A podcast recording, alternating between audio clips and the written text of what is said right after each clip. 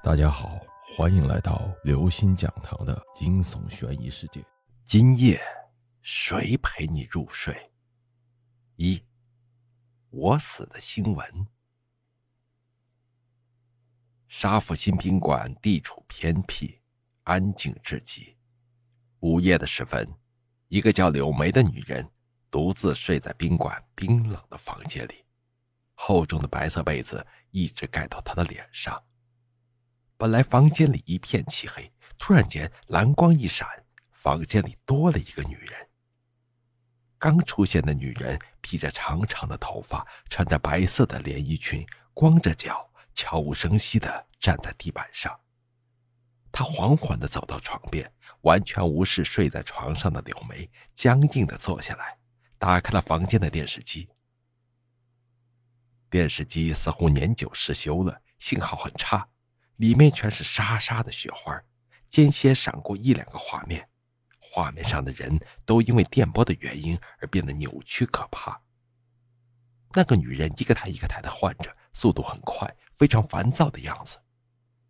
这时候，睡在床上的柳梅醒了，她看到坐在床边的长发女人，浑身一个机灵，她悄悄地从床上爬起来，睁大眼睛盯着那个不断换台的女人。那女人还在换台，一个、两个、三个，你。柳梅终于受不了了，试探着发出了声音。坐在床前的长发女人说话了，声音非常嘶哑，说：“没看出来吗？我在换台。可是，没看出来吗？我在找一则新闻。什么新闻？”柳梅颤抖着问道。那个女人缓缓的转过头来，脸色惨白，眼睛像铜铃一样又大又圆又黑，一张大嘴咧到了耳根。我在找我被杀害的那则新闻呢。柳梅呆住了，死死的盯着女的脸。突然，柳梅哈哈大笑起来，声音凄厉而难听：“这年头，你可别指望新闻了。我死了三年了。”新闻从来都没有报道过。柳梅从被子里滑了出来，站在地上，不，不是站在地上，因为柳梅的长袍子下面空荡荡的，根本就没有脚。这一次轮到长发女人愣住了，她停顿了几秒，然后尖叫着飞也似的逃了出去，电视遥控器重重的摔在了地上。真的有鬼！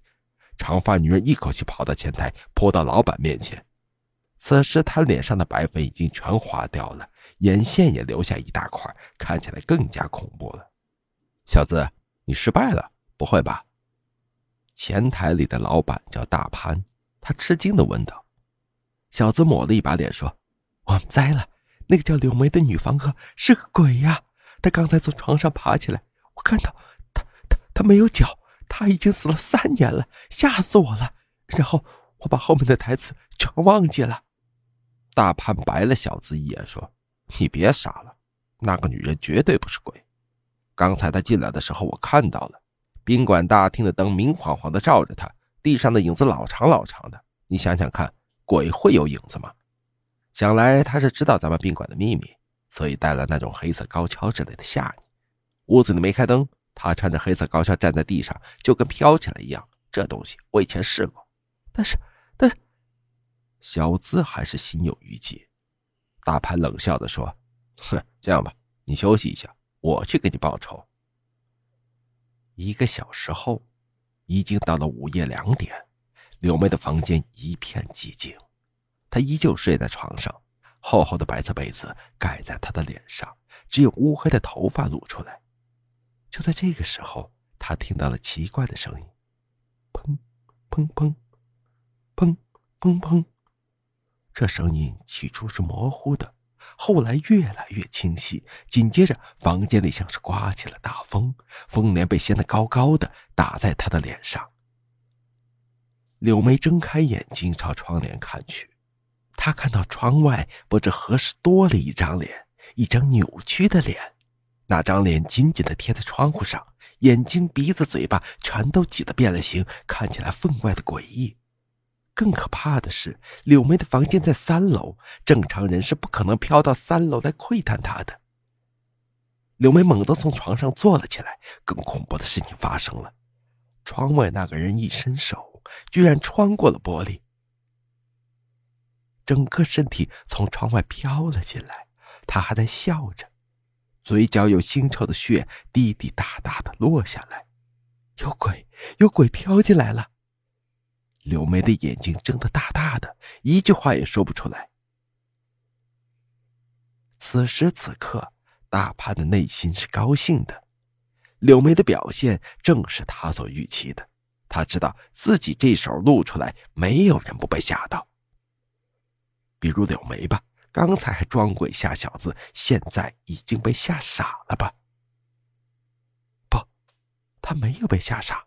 这时，大潘发现柳梅从床上起来了，她的脚是着地的，月光下也有影子，但是她的动作非常的奇怪，她的肢体完全是僵硬的，每次动起来的时候，关节都会发出轻微的“咔嚓、咔嚓”的声音。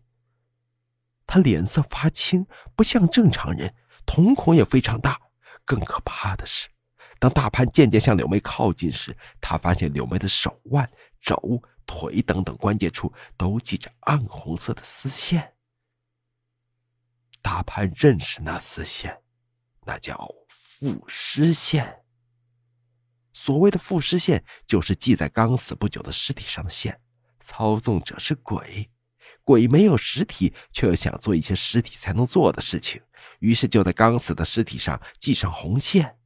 在挑选尸体的时候有讲究的，一定要女性，因为女性阴气重，死去的尸体也不会排斥鬼。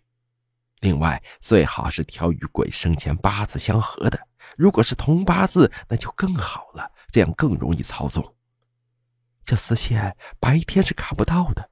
只有午夜时分才能借着月光看出来，比如现在，大潘就看到在柳梅的手腕、脚腕上全都是这种暗红色的腐蚀线，线的另一头朝床下伸去，那里一片漆黑，深不见底，好像随时会有东西钻出来一样。这个时候，柳梅咧着嘴笑了。那一点儿都没有表情的脸，活脱脱就是个死人吗？他就是一具被操纵的尸体。现在大潘明白了，怪不得这个房客办理入住的时候有影子。活尸是一具肉体，当然有影子的。但在副食线的背后，那个恶鬼才是真正的可怕呢。大潘愣了一会儿，然后大叫着夺门而逃。而在他的背后。柳梅还歪着头站着。各位听众朋友，本期节目到此结束。如果您喜欢，请关注、订阅、点赞、转发四连击，谢谢您的支持。我们下期再见。